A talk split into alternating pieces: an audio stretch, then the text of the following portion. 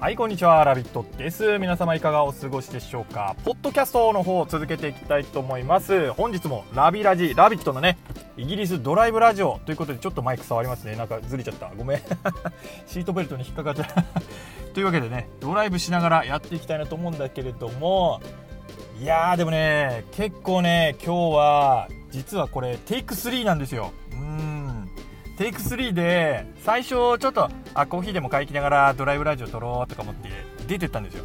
で、それはいいマイクを買ったんですよ。ちょっと、あの、あ iPhone 用のちっちゃいコンデンサーマイク。そんな高くないやつだったんだけど、評判のいいやつ買って、それで撮ったら、なんかものすごい音割れしちゃって、全然ダメで、あちょっとあかんなみたいななんか40分ぐらいのトーク頑張って撮ってたんだけど運転しながら気持ちよく、まあ、ドライブできたからいいんだけど 全然ダメでうんちょっとこれは使えないわみたいな感じで結局元のマイクボロボロの古いマイクに戻したんだけどこっちの方がねはるかに優秀なんだよねやっぱり。だからこっちにするわこれから。で買ったやつはマイクしかないからあの音をイヤホンで聞けないんですよね。だから音をどんな感じか確かめる時にいちいちマイク差し直さなきゃいけなくって。うん。だもしね iPhone とかでこれからポッドキャストじゃないけどなんか撮ってみようかなって人はそういうことあるんでね。あのマイクマイクだけをちょっとちょっとだけいいやつにしようとか言って買うと結構だ失敗したりするから気をつけてください。まあ私が使いこなせてないっていうのも多分まだあると思うんだけどね。そのつける位置とかなんかそのなんだろう感度みたいのがなんかあんのかもしれないんだけどまあ、とにかくダメでしたね。まそれはいいとしてそれはいいとして、まあ、トークの方ねちょっと今日もやっていこうかなと思うんだけれども。で撮り直そうと思ってその車運転するのもまた面倒くさいしなんかぐるぐる回り続けるのも嫌だなと思って止まってじゃあ撮ってみようかなと思ったんですよ。止まって。そしたら全然もう詰まっちゃってダメなんでね。なんでか知らないけど詰まっちゃうんですよ。すぐどもっちゃったりして。ダメなの？トークできない。やっぱり運転してなきゃダメかみたいな。で今走り出したらもうスラスラ次から次へ出てくるみたいな。もう止まらないぞみたいな。どういう体の構造してんだろうね人間って。ほんと不思議でしょうがないんやけどドライブラジオねいいなと思う。ただガソリン代がどこまで ガソリンそんな燃費いい車じゃないからもうこの機に燃費のいいポッドキャスト用のもしお金が入るんだったらねポッドキャスト用のなんか電気自動車でも買おうかなみたいな。そんな感じだよね。いやー驚きですわ。でも運転しながらって本当なんかトークしやすいんだね、男の人なのかな？なんでだろうね。私特有なのかもしれないけどね。いやーでもね、あのー、今日の今日の話はね、まあ、英語ですよね。英語について、まあ、英語というか英語のなんか発音とかああいうのじゃなくて英語にちなんで私が海外にねその就職した時の話なんかエピソード的なのをねどんな話か的なのをちょっとやってみようかなと思って。うん。でというのはやっぱリアル結構みんな大変だと思うんですよ今。コロナのあれだとかさ。あれで。私もちょっと今大変で結構しんどくってあのリアルの人間関係とかいろんなことあったりして、まあ、家族関係とかもそうなんだけどちょっと結構しんどいんですよ。だからちょっと今日は皆さんに何ていうかこう勇気が出るような話、うん、あそうかみたいな。俺もちょっと頑張ってみようかな。今大変だけど頑張ってみようかな。みたいな。そんな気になれるようなね話をお届けできたらななんて思って、うん、私の人生の中で一番なんだろうすごくこれまでの苦しいのが報われた時のその話みたいになるからそれそれとあと英語海外就職とかっていうと皆さんもそんなそんな全く興味ないわけじゃないだろうしあと英語に関してもねそんな全く興味ないわけじゃないだろうから、まあ、その辺も絡めてね話していけたらななんて思います。でまず英語の話なんだけどこれね私ね実は英語ものすごい苦手だったんですよ。中学生の頃から。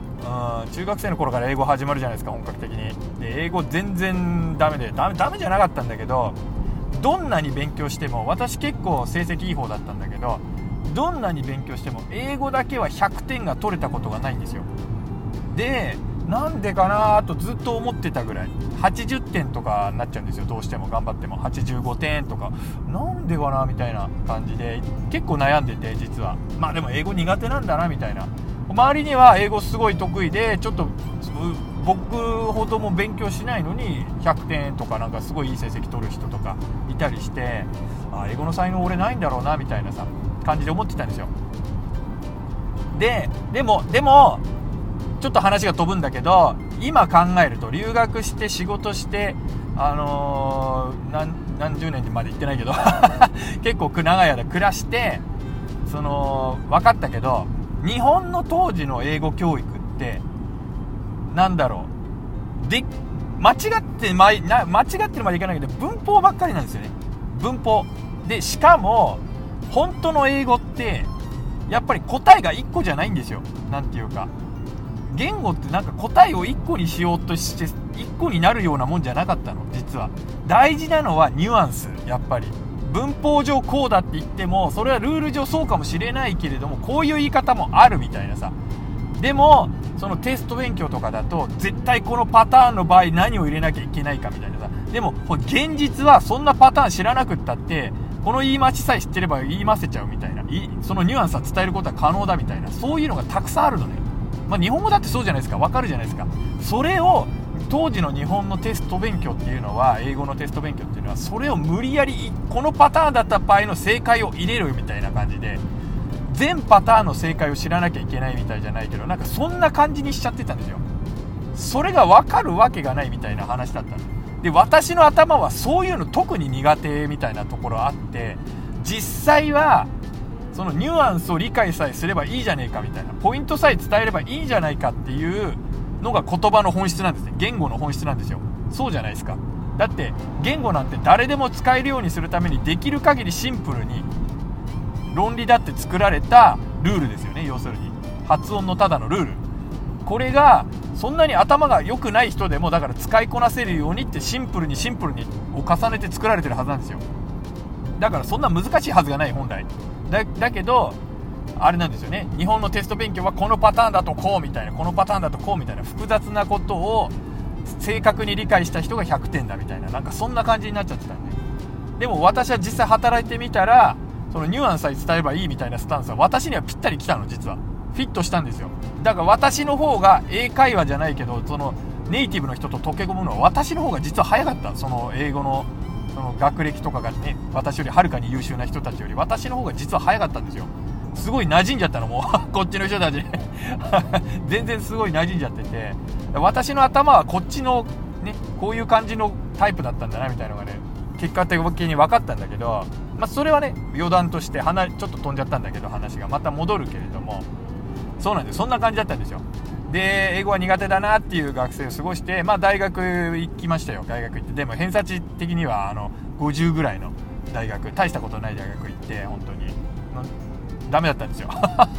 ダメだったんだけどでそこでそこででも研究職とかつきたいなっつって研究してたんですよ。ででも研究室入って研究してたんだけどその研究室の助教授とか講師とかの人にすっごい嫌われてめっちゃくちゃいじめられてたの。東大で。東大での人たちでしたよ。うん。もう一生忘れない。いやもう忘れてるけど。もうどうでもいいやってなってきてるんだけど本当に。でもね、当時は苦し、きつかった。うん、やっぱりきつかった。すっごい性格悪い人たちで、やばいだろってぐらい性格悪い。うん、もうなんか、人を人とも思ってないみたいな感じで。で、先生がそんなだから、多分私のことがとにかく嫌いだったんだと思うんですよ。うん、で、めちゃくちゃいじめてきてて。で、先生がそんなだから、あの、学生たちも、あなんか、ラビットなんか、どうせこんなだろうみたいな感じでさ、もう舐めきってるんですよ、本当に。マジかみたいな感じなんだけど、まあ、中にはそのいやラビット先輩のどこがいけないの？みたいな感じですごいなんか慕ってきてくれる学生もいたりするんだけどやっぱり。でねあの先生たちなんか頭おかしくない？みたいな人たちも結構いるんですよ、学生たちはやっぱり。うん。けどバカな学生たちはやっぱり先生が正しいみたいなさ盲目的になんかなっちゃってもうそれだけで私のことまあ私のことがそんな好きじゃないし嫌いなタイプだったんだろうね。それもあんだろうね。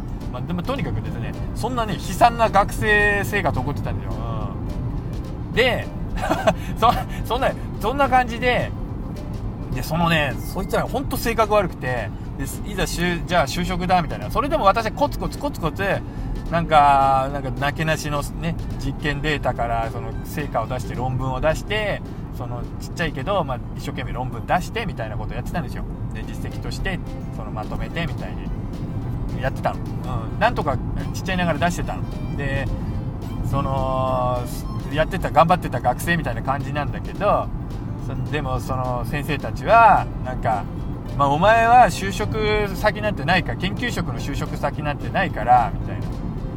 そのお前みたいなやつは俺俺たち東大のね派閥研究職の中で東大の派閥ってでかいからほとんど全部の研究職に通じてるからでお前みたいなやつはどっかしらで僕たちの先輩とか後輩とかにつながってるからお前がその就職したいって言ったところにお前はこんな学生でダメだから取らない方がいいって言ってやるからみたいな。そんなこと平気で言うやつらだったの本当に。先生なのに。先生だよ。先生なのにそんなこと平気で言えるんだよ。そんなとこですよ大学って。日本の大学なんてそんなとこ本当に。で東大卒だって言ってて先生になったなんて言ってるけどそんなレベル。本当に。今今だからはっきり言えるけどそんなレベルですよ。で今だからあれだけど英語なんて今の私の方がはるかにできるからって話なんですよ。タイ留学経験すらないの。勇気がないから。出てってやって成功して戻ってこれると日本に帰ってこれる勇気もないみたいな。海外に出てく勇気もなかったの。結局。今考えるとそんな人たちなんて。けど日本にとどまってちょっといいポジションというかまあそれこそね天下り的な感じで就職したんだけどそういうね偏差値50ぐらいの大学とかの先生になってさそこの学生たちをいびってるんですよ。で就職先なんてお前にないからみたいな。アホかっちゅうねんって話ですよね。本当に。なんで金払ってそんなとこ行ったんだろうって未だに思うもん本当。まあでもねそこで頑張ってたことで結局まあ未来にはつながったんだけどもだからそういう意味では金払ってても行って行ってまあ自分次第だよね。自分で頑張ってたから未来がつながったって話なんだけど、まあ、とにかくですね一旦そんな感じだったんですよ。で日本では就職先でも確かに一理あって日本で就職先は結構厳しいだろうなみたいな、うん、推薦書そもそも書いてもらえないって時点で問題もあるしみたいな感じで。で憧れも含めて私結構本で海外で留学して海外で頑張ってる先人の人たちの本とか僕の場合はこうやって留学してこうやって海外でサバイブしてこういう人たちに出会ってこういうとこが良くてその研究所でこういうことを自分でこのそのなんだろうお金を取って研究室を開いてとかできるようになったみたいなさそんな本とかいっぱい読んでたんですよ。で自分も海外にそのいけないかなって思ったりもしててでも英語苦手だからなってまあ英語に戻ってくるわけなんだけど 英語苦手だからなっていうのがあって通用するわけないよなと思いつつもまあ海外にはちょっと憧れも含めてみたいな感じで。でも家族の方の事情でそのイギリスの方に行くってなったんですよ。で僕は残るか一緒に、まあ、来るなら来るで行くしでもそしたら仕事を探さないとね行けないしみたいな話で。でも僕が来てくれたら来てくれたらやっぱ助かるみたいなそんな感じだったんですよ。でやっぱりじゃああまあじゃあその就職活動やってみるから受かったら一緒に行くしまあダメだったら、まあ、日本から出れないからねどうしようもないしみたいな話でじゃあそういうのも含めて海外の就職先探してみようと。でイギリス探そうって、まあ、探したんですよ。でで私も探し方が よく分かってなくてそのなんだろう当時興味のあったあと自分が今研究してたのに少し近いもっと発展させるような内容。だ研究の内容を探してたの。でイギリス、ね、だっていうのだけは分かるからその論文とか読めば。でであで一生懸命研この分野ウイルスとかだったんだけどウイルスのそれこそエイズとかエボラとかそれそういう感じのウイルスの研究とかでいやこの人すげえいい研究してるみたいなの見つけていやめちゃくちゃすごいわこの人みたいな。すっごいもうそりゃそうだ誰が見てもそうなんだけどみたいな話の人なんだけど今言えば。僕が見つけてこの人はすごいわみたいな。こんな研究してる人がいるんだみたいな感じで。でこの人のところに就職してみたいっつってで街調べたら結構近い通えそうだ通えそうまで行かない近いなみたいななんとかなりそうだなみたいなその家族が引っ越したとしても。じゃここにとりあえず応募してみようみたいな 感じで応募するって応募するって決めたんですよ。で応募したの。で応募の仕方もでも英語わかんないから本当に。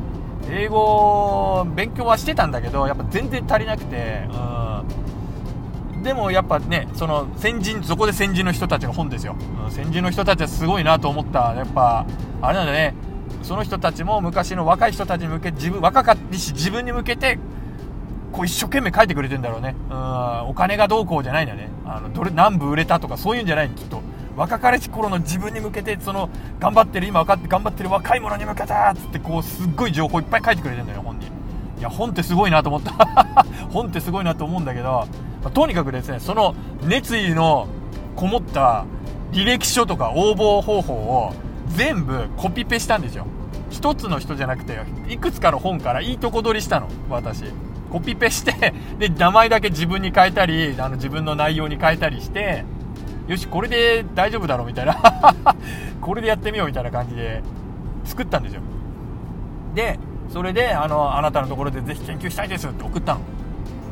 でそしたらそしたらですよいいよって帰ってきちゃったの。マジかみたいな感じでおーって帰ってきておーいいよって来たーみたいな。これ明らかにいいよみたいな。面接にあの来てくださいみたいな。だからいいから興味あるから君に面接してほしいと。面接したいと。いうことで書類審査通ったんですよ要するに。書類審査通ったの。で帰ってきて。でもうその手紙というか E メールをプリントアウトしてしっかり訳して間違いないように読んだんだけどやっぱりそう書いてあるんですよ。もう手が震えてもう後にも先にも人生であの手紙を読んで手が震えるっていう経験は私それが初めてで最最初で最後 これもう今あれかあれ以来ない。あれ以来ないんだけどおおみたいな感じでお手手が震えるみたいな感じで、うん、驚いた。でもやったーみたいな感じで。ででなんかでも私が就職活動してる海外で就職活動海外に向けて就職活動してるみたいなのちょっとやっぱねその連中たち気になるんですよ。で後々なんとなく分かったんだけど自分たちも本当はあの海外に留学してみたかったみたいなとこあんの。だけどさっき言った理由もあったり勇気がなかった。先輩たちとか先生たちとかにその逆らう勇気がなかったの結局。で先生たちが「お前行ってこい」って言って行くみたいな感じなら行けるんだけどお前はその留学なんて行かなくていいみたいなこと言われちゃうといけないに行きたくても。いや僕は海外できますって言ったらじゃあお前は帰ってくるところないからなみたいな。そんな感じになっちゃうんですよ。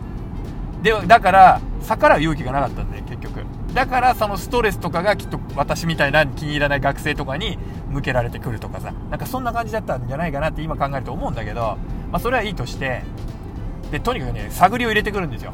でラビット君なんか海外に就職活動してるみたいだけどみたいな。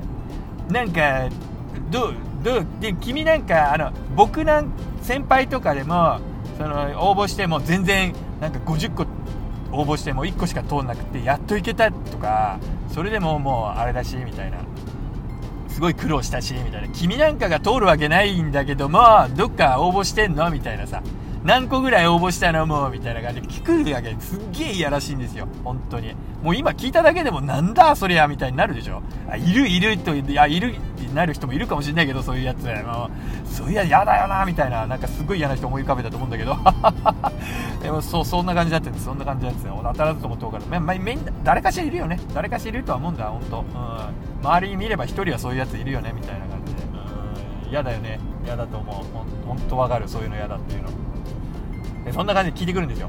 ででもとにかくその通ったっていうのがあのー、来ていやなんか通ったんですけどみたいな面接に来いみたいなメールが来てみたいな話になってへえみたいなどこねあの応募したの？みたいになってああいやここここですみたいなあのー、そのメールの下に所属が書いてるわけですよその人の。そしたら私よく分かってなかったんだけどめちゃくちゃ有名なところですっごいとこだったの。ほんとそれこそ世界のウイルス研究の権威みたいのがいるような集まってるようなところで。まあ詳しくはね特定になっちゃうから言わないけどもちろん迷惑かかっちゃったりもするしそんなんね。だから言わないけどととにかくすっごいとこななんていうの？まあとりあえず映画で言うとアベンジャーズみたいなとこ。アベンジャーズの研究所みたいなところなんですよ。アベンえまあねアベンジャーズの研究所かよみたいな感じだったのね。え？みたいで、は？みたいな感じで、私もで、そこで、あ、面接に行くんだ。じゃあちょっともうちょっと詳しく知らなきゃっつって、いろいろ研究所の方を調べ始めたの。研究所の方も、それまではその、その人の下で働きたいなっていう人しか調べてなかったの。その人が何をやってるか、どんなことやってるか、どんだけすごいか。で、私がどんだけあなたの研究を理解して素晴らしいと思ったかみたいなのを 伝えるので精一杯で、その人の働いてる研究所がどんなところかなって知らなかったそしたらその人は、まあ映画で言うならアイアンマンだったみたいな そんな勢いだったのね やばいだろみたいな感じで、お、マジかみたいな感じで。まず、それでもね、あんま気にしてなかった、私は、実は。うん、もうどうでもいいや、みたいな感じで とにかくこの人の下で働ける、この人のチームで働けんならそれでいいや、みたいな感じで考えてて、うん。でももう、なんか受かるわけないだろ、みたいな感じなんだけど、周りは。はぁ？みたいな感じで。けど、まあ、学生たちなんか知らないから、その後輩とかは。へえ、なんか面白い名前ですね、アベンジャーズって、みたいな。そんな感じなの。そんなノリなの。お前バカだろ、みたいな。お前バカだろ、みたいな感じで。あ、でもヨーロッパに行くってことで、あの、サッカーの、なんとかの大会に行けますね、みたいな。もうそんなレベル。お前研究してんじゃねえのかみたいな。就職に行くんだよ、俺は、みたいな で。まあ、サッカーも見に行けっかもね、みたいな感じなんだけど。まあ、そんなレベルだったんですよ。うん。まあ、そんな感じで、で、行けたんだけど、その面接、で、面接に来てくださいの内容がまたすごくって、よく読んだら、あのー、なんか、飛行機代も出すし、旅費も出すし、その、なんだろう、滞在費、ホテルとかも出すし、みたいな感じで書いてあるんですよ。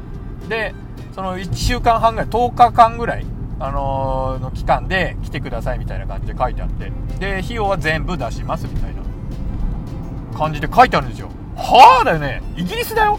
日本からイギリスに面接に行くだけだよ。しかも偏差値50ぐらいの大学の、あの、学内ではめっちゃ嫌われてる学生。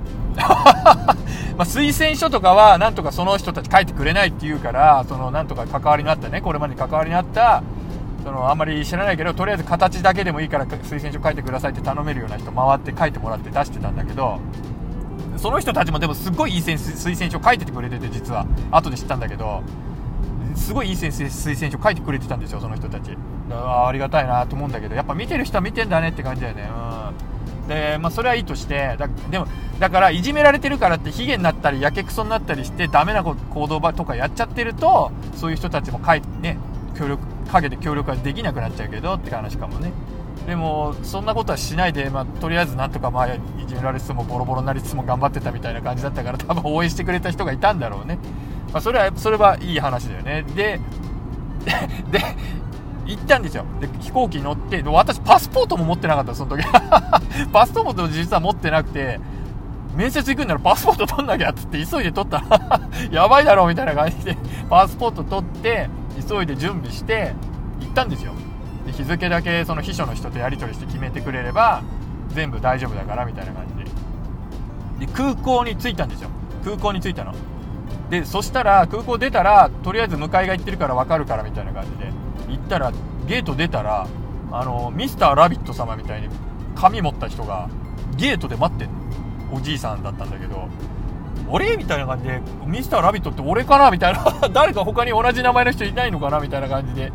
あの私ラビットですけどみたいな感じで言ったらおおみたいな感じで。来たか？みたいな感じで。でその人に乗って研究所行ったらもう本当にあの映画のアベンジャーズの研究所みたいなのがバー立ってんの。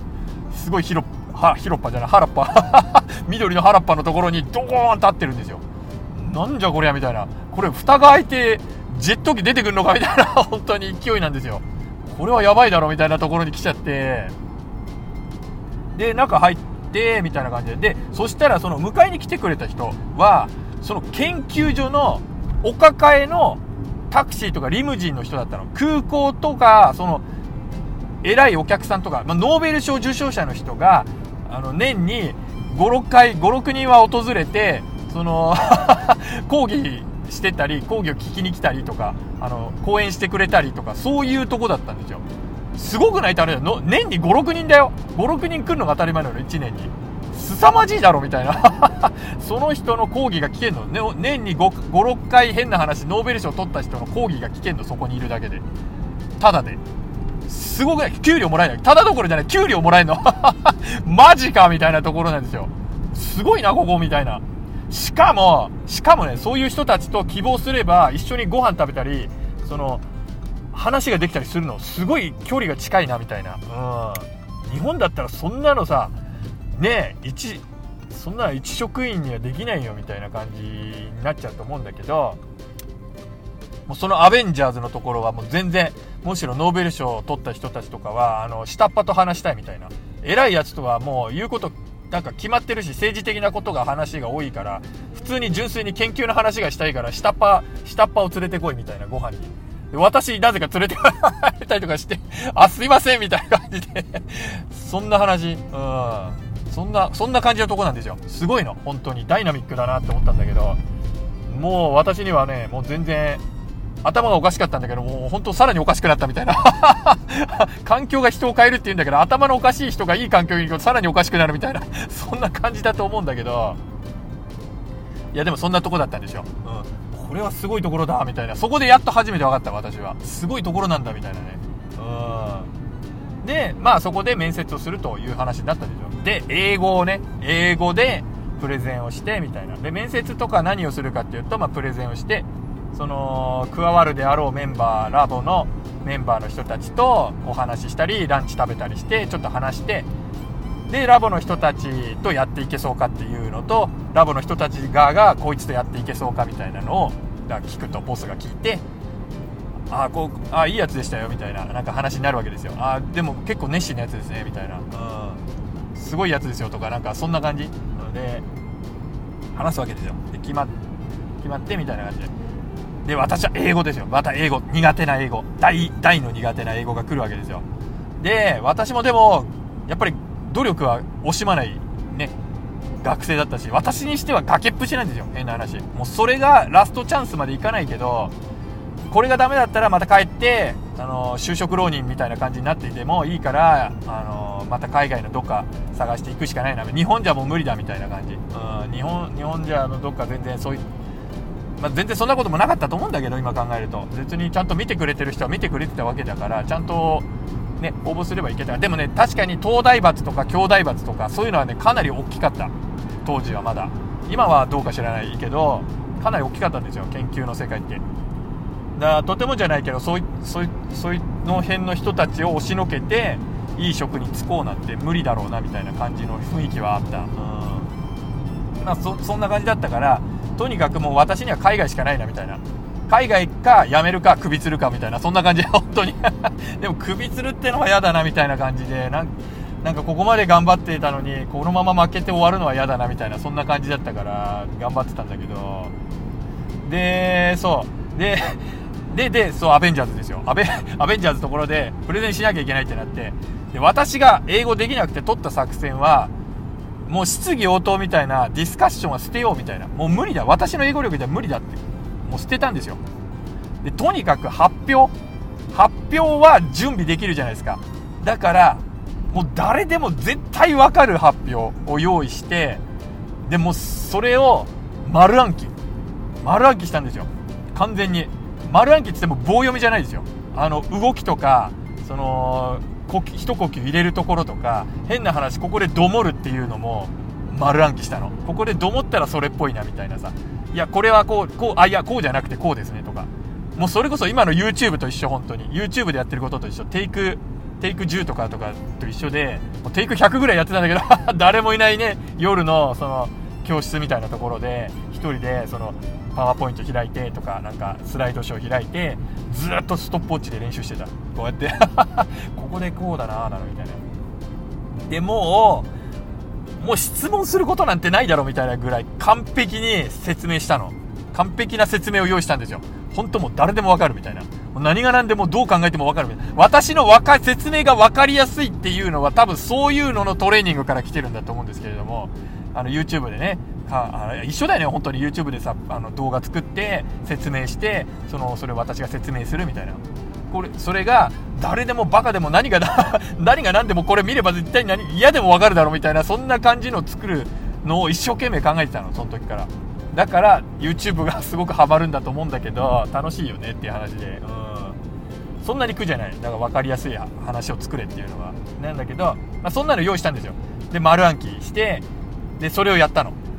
で それやってで質疑応答になってあのでじゃあそれはそれでこうでこうでああでこうでどそれはどういうことなんなるんですか？みたいな話になるんだけどもうとんちんかなした とんちんかなこと答えてああそれはああでこうでこうでそうでこうでみたいな。ここでこうでああでこうでみたいなさ。もうとにかく知ってること喋るみたいな感じで。もう全然土地がでもそれそれは逆に、まあ、ちょっと作戦でしたたかな作戦であその「ラビット!」はちょっと緊張してんだなと。緊張してて英語がうまくなんか出てこなくなっちゃったんだなみたいな。そんな風に思ってもらえればいいかなみたいなさ。そう思ってたんですよ。でまあもう実際それもあるしそんな感じだったからなんとかなって。でもう結果はあのじゃああのいつから働き出したいみたいになって。え？みたいな感じで。あーもしできるんだったらもういつでも明日からでもいいですよみたいな。そんな勢いで。いやもう働けんなら明日からでもいいですよみたいな。いやそれはただ働きはさせられないからみたいな。感じで。いやただでいいですみたいな。もうわけわかんないみたいな感じなんだけど。そんな感じでただ働きはさせられない。法律上イギリスとか厳しいからそういうのはやっぱり。働かせるわけにはいかないみたいな感じで。でまあなるべくじゃあ早くね用意できたらその働けるようにするからみたいな感じで決まったんですよ。いやもうそんな感じ。そんな感じで決まって。でも日本のねその嫌な連中の話とかもそこで消えるんだけれども、うん、まあまあせいぜいどうせ行ったってうまくいくわけない。通用するわけないよみたいな。何かの間違いだとか。もう負け犬と逃亡言うしかないみたいな、うん、そんな感じ。まあその人たちはそこで消えるんだけどねこの話から、うん、いやいいよねみたいな感じなんだけど、まあ、そんな感じですよ。であれなんですよね。うん。そのなんだろう。なんで通ったかっていうのの一つにやっぱりコツコツちっちゃいながらも結果としてまとめてたこと。これがすごいねやっぱ評価されたみたいなんですよ。目によく映ったみたいなんですね。で私は何だろう何でもいいんだけど皆さんもやってますよね。例えばすごい辛い苦しい環境でもでもた、まあ、ちの溶接工ならこのこれの溶接だけではきっちりできると。でこれ私にはできるこれこれをきっちりできるようにしてこれを製品としてまとめるとこまで仕事しましたみたいな。私のやったところはこの部分です。でこの部分は私はきっちりできますみたいなさ。なんかそんな感じ多分。でそれをしっかりとあのやり方みたいな報告書じゃないけどレポートじゃないけどそれでまとめてちゃんと実績としてファイルしておいたみたいな。そういうことをちゃんとやっといたの。でこれがいくつかあったんだけど私の場合。でまあでもそれはなんか大した実績じゃないみたいな日本のそのとそこにいる中では。で今もう客観的に見れば大したことないっちゃ大したことないんだけど本当に。でもユニークだったんですよ。すごく。ユニークなことをやってたの。でそのなんだろう。いじめられつつもそのいじめてはいるけどそれを止めることはできないみたいなさ。その私が出そうというのをその私もそのそのあなたの許可なんていりませんみたいな感じでそうやってどんどんファイルしていったの。でその協力が必要な人には協力してもらってみたいな感じで。であなたなんかもう必要ありませんみたいな感じで頑張って一生懸命そういうのファイルだ。でもファイルしたらファイルしたでそのまあなんとか君って学生の方の研究の成果より全然大したことないよねみたいな。そういうこと言うんですよ。本当に。でそのなんとか君っていうのはその先生のお気に入りでそのなんだろう先生がすごい手足手取り足取りさ教えてあげてちょっとそのブームなトレンドな感じの内容なわけですよ。だからいいいい論文というかいい実績にちょっとなりやすいみたいなさ感じであのやってあげるの。でもそういう嫌な世界なんですよ。研究のでまあ仕事もそうだよね。仕事もそうだよね。結局実績が出そうなさ仕事はそのお気に入りの人に任せてなんか大した実績も出なそうだけど同じ労力だけど大した実績も出なそうなやつはなんか嫌いなやつに任せてみたいな。なんかそうそういう感じ、うん、で出ないみたいなさ感じなんですよ。けど私は負けないで、それを自分がやったことだからっつって、ファイルしてったの。ちゃんと。そしたらそれが、やっぱり、評価されてて、君すごいじゃないかと。こんなに君の年で出してるやついないぞ。なかなかいないと。で、出せるということはそれだけですごいことだみたいな。で、しかも君のやってることはかなりユニークだと。誰もやってないみたいな。そんな内容だったの。だから、誰もやってないような内容だな。その、嫌なね、先生たちが、お前なんか誰もやってないようなトレンドじゃないことだよね。本当それこそ。YouTube と一緒ですよ。ビジネスも一緒だって言われてんだけど、トレンドじゃないことを私は任されてたの。任されてたからやっていいよって言われてたの。それ以外のことはトレンドになりそうだったら、いや、お前は手を出すなって言われてた感じ。端っこに追いやられたの。でも私はその、それはトレンドじゃないことはトレンドじゃないことで結構好きでや、頑張ってやってたの。で、やった。それがいいと言われたんですよ。すごいすごいよねって思う今考えると、うん、で日本だとなんかねその実績っていうのやっぱ偏差値お化けなんだよね日本の評価って。あなんだこれどうなってんだ？ごめんなんか変な信号が 工事中の信号みたいなのがあってブレーキを踏まなきゃいけなくなった。危ない危ない。なんだこれは。どっちに行ったらいい？ああ信号が青になったぞ。これでまっすぐ行けばいいのかなんか分かりにくいな。工事多いなちょっと。嫌になっちゃうな。後ろがちょうどついてきたね。1台で気持ちよく走ってたのに。ちょうど後ろが来ちゃったよ。いやごめんごめん。何の話かっていうとそう。ユニークだって評価してもらえたんですよ。であそうなんですか。であそう偏差値お化けって話をしてたんだよね。日本の研究の世界は。そう。でそのファイルする時に雑誌に応募する出すんですよ。で雑誌にうちのそのトレンドの雑誌からマイナーな雑誌ってあってでそれの偏差値みたいなのが決まってんのその雑誌ごとの。ほんと細かく。1.1ポイントその差みたいな感じで。でその1ポイントが1でも高い方が研究の成果としては上みたいな。そんな感じなのね。全然関係ないんですけど本当は。全然関係ないの。本当に。そんなポイントで測れるような研究じゃないトレントレンドかどうかって話だけ要は。その強いて言うなら。トレンドに乗ってるかどうかだけの話で今考えると。でもその私が言ったそのアベンジャーズの 研究所の人たちの間ではそんなトレンドなんかやってたって世界を変えるような研究が出てくるわけないんだと。トレンドの世界で世界を変えるような研究をするにはお金をかければ誰でもできると本当のなんかこの発見とか研究っていうのはトレンドじゃないところから生まれるんだと。誰もやってないところから生まれるんだと。それを君はやっていたからすごくユニークだと。ユニークだし素晴らしい実績なんじゃないかなみたいな話をするわけですよ。普通に平気にそのその世界の権威だと言われてる人が普通にそういう話をするの。すごい世界だなみたいな、うん、まず私のカルチャーショックはそこだった、うん、でも私はそうあるべきだとはずっと思ってたんですよ。そうじゃないって。みんなもそう思うと思うんですよ。なんで偏差値お化けで全部決めるんだろうみたいなさ。普通に思うじゃないですか。何にも考えてないよね。あ君のが上だ。君のが下だ。偏差値でしか見てないね。そういう人たちって。なんかそんなんで本当に測れんのみたいなところあるんだけどそんな感じだったんですよ。でもうそうだから一つは大事だったのは私はその苦しい環境だったんだけどその諦めないでコツコツコツコツちょっとまあ、うまくいったことがあればちゃんとそれをファイルしておいたと。諦めないで妨害されても邪魔されてもそんなの無駄だって言われててもそのなんとか道を見つけてそれをちゃんと自分私の実績って言ってこうファイルしてってた、うん、それが私の戦いだったっちゃ戦いだったんだけどそれが評価されたんですよ、うん、アベンジャーズにアイアンマンに あトニー・スタークに評価されたわけですよ。すごいなみたいな感じで、うん、でで英語の話に、まあ、戻りましょうか。でこっから英語の話、まあ、私のねそのなんだろう。まあシンデレラ物語っちゃシンデレラ物語なんだけどそこから私のアベンジャーズ生活が始まるわけですよ。でもやっぱり英語ができない。英語ができなかったんですよ。で何ができないってやっぱねあの日本語に理解しようとして日本語に1回翻訳するんですよね。何でも。聞いたことを聞いた英語を。でそっからそれが何なのかをイメージして話を理解するというのが日本人のスタイルなんですよ、まあ、しょうがないこれはしょうがないんだけどでも英語で話をしていくっていうんだったらやっぱ英語で聞いたものは英語でイメージしないといけないんですよ。言ってること分かるかな？例えばフリッチ。聞くじゃないですか。フリッチって言って何イメージしますかって話。で私の場合は幸いなことに最初の話に戻るんだけど私の頭は実はそっちの方が得意だったんですよ。頭が悪いというかキャパシティが狭いから余計なこと覚えてらんないんですよ。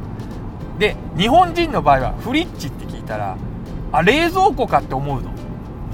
フリッチ冷蔵庫なんですよ。で冷蔵庫かって言って冷蔵庫緑色の四角い箱でドアが2つついてるやつみたいななんかそんな感じで思い浮かべるわけですよ。あ分かった。フリッチかって。フリッチイコール冷蔵庫イコールこのイメージみたいな。そうなっちゃう。でも英語で話をパパってしたいならフリッチイコール緑の箱のドアが開くやつ。って浮かばないといけないんですよ。で私はもう全然そんな余裕ないから日本語なんて考えてる。だから時間をかけてはいたけどフリッチって言ったらもうフリッチ浮か思い浮かべて思い浮かべて覚えてっちゃったんですよどんどんなぜなら日本語が翻訳できないから そんな、そんな機能ないから頭の中に。もう、英語のものは英語でどんどん覚えてっちゃったんですね。イメージをどんどん覚えてっちゃったの。だから、そう、早いんですよ。早かったの。覚えるの早かった、実は。あのー、他の人たちより英語が話すのが早かった。多分。そ、そ、の理由があるんですよね。でも、すっごい頭のいい日本人の人たちは、それでも英語を勉強して、すっごい速さで翻訳してすっごい速さでイメージまでたどり着くの。それでなんとか話し始めちゃうみたいな。もう無理やりだよ。ゴリ押し 頭の良さにゴリ押ししてくる人たちがいるのそれで。その人たちはだから同時翻訳とかそういうのが得意なのね。実は。同時翻訳とか私は同時翻訳できない。だから。なぜなら英語なら英語しか分かんないから。ってこういう話なんですよ。こっからフリッチがなんだっけ？え冷蔵庫だっけ？みたいな。分かんなくなっちゃうの。フリッチはこの緑の箱でしょ？日本語だとなんだっけ？冷蔵庫か？みたいな。そんな話。そんな話になっちゃうんですよ。だからその差があったんでで私が英語苦手だったっていうのは実はその翻訳するのが苦手だったっていう話で英語で英語のイメージをスパッと覚えるのはそんなに苦手じゃなかったんですよ、まあ、得意までいかないけど苦手じゃなかったみたいな感じでむしろあの先入観が変な変な先入観ないからあこれはフリッチなんだ OK って言ってフリッジって覚えちゃうの。そっちの方が大きかったかもね。だ常識がないっちゃ常識がないんですよ。うんだそっちの方がいいこともあるみたいな。なんだけど、まあ、だからね長年こっちにいても結構多くの日本人の人はそこがうまくなできなくてストレスでやっぱ帰帰ろう帰りたいって言って帰っていっちゃうんでねうん長年こっちで暮らそうなんて思えないとても。やっぱそこら辺の頭の作りがあるんだろうね。血が向いてる向いてないがあるんだと思うんだけど。まあ、あとは私は日本に帰ってもほら帰る場所なんてないからみたいな。そんなところあるからね、まあ、そんな感じで英語がねあの結構良かったんですよ、うん、でまあせっかくだからね具体的にちょっと役に立つ、ね、英語もね覚え教えとこう話しとこうかなと思うんだけども。まず海外で最初に覚えるべき言葉。これ何だと思いますか？皆さん。何だと思う？This is a pen じゃないよ。This is a pen でもいいんだけどまず覚えてほしいのは please です。プリーズを覚えるだけで世界が変わります。本当に。で日本日本人の人で来た人でカフェとかで何かを頼む時に極端な話それものが何か分かんなくていいんですよ。This, this one please でいいの。本当に何何にしますかって言ったらよく分かんないけどこの人が頼んでるこれ欲しいっていうのは This one please でいいの。でもしくはスープが欲しいって言うんだからスーププリーズでいいんですよ。それでもう物が買える。物が手に入れる。つまり食べ物が手に入れられるの。それで暮らしていける。生きていけるんですよ。お金さえあるなら。でもお金多少は最初あるからそれで意思は伝えられる。食べ物は手に入れられるって話なんとかプリーズでいいんですよ。これが言えない日本人が結構多い。結構私が見てきた限りつかほぼ100%言えてなかった。うん最初。どんなに優秀だと言われてる学生でも。全く言えてない。優秀だと言われてる教授でもね出てこなかった。うんすごいすごいんですよ。すごいですよ。だからプリーズ覚えておいたらすごい。で例で言うと例えば日本のカフェにが、ね、外国人日本人でもいいや。日本人が来てさ何にしますかって言ったらスープ。っていう人がいたらさあスープですね分かりましたって言うけどこの人横兵だなみたいなさそんな印象になるじゃないですか。スープスープ？普通スープくださいぐらい言わないかなみたいなさ日本人なら。ねそんな感じじゃないですか。あスープってそんな感じになっちゃうんですよ。こっちに海外に来てもなカフェの人とかねマックの人とかが何にしますか？スープ。あオッケーみたいな話になるけどなんだこいつみたいな 話になっちゃうわけですよ。伝わることは伝わるんだけど何にしますか ?this this one. なんだみたいな感じになっちゃうわけですよ。でもそこにスーププリーズスープくださいって言ったらあはい分かりました。あこの人はなんか丁寧な人だなみたいなさ。すごくね印象が変わるんですよ。そうするとそのカフェの人からのあの対応も全然変わってくるしみたいな。うん。なんか仲良くしようかなこの日本人とみたいになるわけですよ。全然変わってくるのね本当に。だからまずみんなが覚えてほしいのは please。please だね。うん please がいいと思う。 please をぜひ覚えて。まあ、 please だけじゃ生きていけないけどでも please で食べ物は手に入れられるからそれで生きていけるんですよ。それで生きていける。本当に。まず食べ物を手に入れなきゃってところからだから服だって手に入れられるよねそこから。衣類。本当ね海外にポンって放り出されたらそそういうとこからだからまず生きていかなきゃみたいな。そんなとこからだからね。いや恐ろしいですよ。うん面白いけどね。でですねでこっちに来て一つあのー、困困ったまでいかないんだけどちょっと問題、ま、問題だったのがあの私の入ったラボのスタッフというか仲間がイギリス人1人もいなかったんですよ。イギリス人1人もいなくてで私が仲良くしたのがフランス人とイタリア人とあのスペイン人と中国人のスタッフあとアメリカ人とかちょっといたけどでその人たちと一緒にご飯食べたり飲み行ったり研究したりしながら英語覚えてったの。でどうなったかっていうと最終的に私の英語は日本なまりのイタリアなまりの フランステイストのあの中国なまり風の映画チャイニーズ英語みたいななんかわけわかんない英語にな すっごいなまりまくった英語になっちゃって。でイギリス人のボスに私が英語で喋っても結構伝わんないみたいになっちゃって。でもそのイタリア人の人がああの、ラビットが言おうとしてるのはこういうことでみたいな、英語なんだけど英語で翻訳してるみたいな。わけがわかんない状況が出てきたりして、私の英語は本当英語であって英語でないみたいな、そんな感じなんですよね。うん。で、英語なんて結局ね、ヨーロッパの国々の人たち、本当は喋れないんですよ。すっごいなまってんの。各国のなまりがすごい。だから英語なんて本当は喋れない。英語喋れない人の方が本当は多い。英語学んでりゃすごい大丈夫みたいって言うけど、それはアメリカってだけ。うん、アメリカとか、アメリカ英語とイギリス英語でも通用しないぐらい違うみたいに言われてんだけど、まあそこまでじゃないと思うんだけど、アメリカ人と普通に喋ってたから。けど、その英語っていうのは普通喋れなくてそ当たり前なんだみたいな。日本人だけじゃないんだみたいな感じで、一つあそうなんだっていうね目から鱗だったのはそこだったかな。あのフランス人の人なんて英語全然分かってないじゃんみたいな 時あるから。あとスペイン人とかね。英語ができてねえみたいな感じだったから。面白いんだけど。まあでもねそんな感じでそんな仲間の中でね。あでもねその仲間たちがすっごい優秀で結局。もう今イギリスに残ってるの私ぐらいだと思うんだけどみんな自分の国帰ってもう研究所だとかなんか所長だとか あの会社の偉い人だとかもうそういうのになっちゃってもう今じゃ全然連絡取ってないけどすごいですね。うんすごい優秀な人たちだ 今考えると。